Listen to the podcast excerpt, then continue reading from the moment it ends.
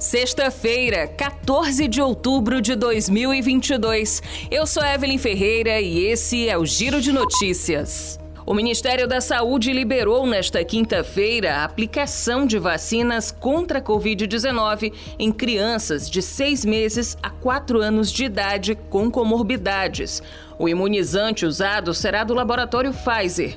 Ainda não há, porém, informações sobre quando a pasta receberá e qual o total de vacinas específicas para esse público. A ampliação de uso da vacina da Pfizer para imunizar crianças de seis meses a quatro anos de idade contra a Covid-19 foi aprovada pela Anvisa em setembro, sem restrições sobre a existência de comorbidades. Desde a liberação, há um impasse no Ministério da Saúde sobre a incorporação da vacina no plano de imunização. Em nota, a pasta informou que vai solicitar à Comissão Nacional de Incorporação de Tecnologias no SUS a avaliação de possível ampliação de uso da vacina pediátrica na faixa etária. Até que seja analisado pela comissão, a vacinação estará restrita ao público com comorbidades. O Tribunal de Justiça de São Paulo condenou a Apple em 100 milhões de reais por vender aparelhos iPhone sem carregador. A decisão também obriga a empresa a vender apenas celulares com carregadores, além de entregar carregadores a quem comprou aparelhos sem o equipamento a partir de outubro de 2020. A entrega dos carregadores aos clientes deve ser feita a partir da apresentação do aparelho ou da nota fiscal. O juiz condenou a Apple por prática abusiva, por considerar que vender o iPhone 12 ou 13 sem carregador condiciona a compra de um produto para que outro possa funcionar.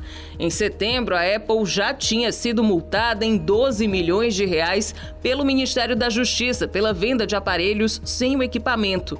A Apple informou que vai recorrer da decisão. A ação foi movida pela Associação Brasileira dos Mutuários, Consumidores e contribuintes. O candidato à reeleição, Jair Bolsonaro, do PL, deve realizar um comício no Polo de Lazer do Conjunto Ceará, em Fortaleza, neste sábado, às duas horas da tarde. O evento faz parte da agenda da campanha do mandatário no Ceará, que tenta diminuir a diferença de votos entre ele e o ex-presidente Luiz Inácio Lula da Silva, do PT, no segundo turno pela presidência da República. O presidente deve chegar no início da tarde no Ceará. O voo dele está previsto para desembarcar a uma da tarde em Fortaleza. Dessa vez, não está prevista motocarreata.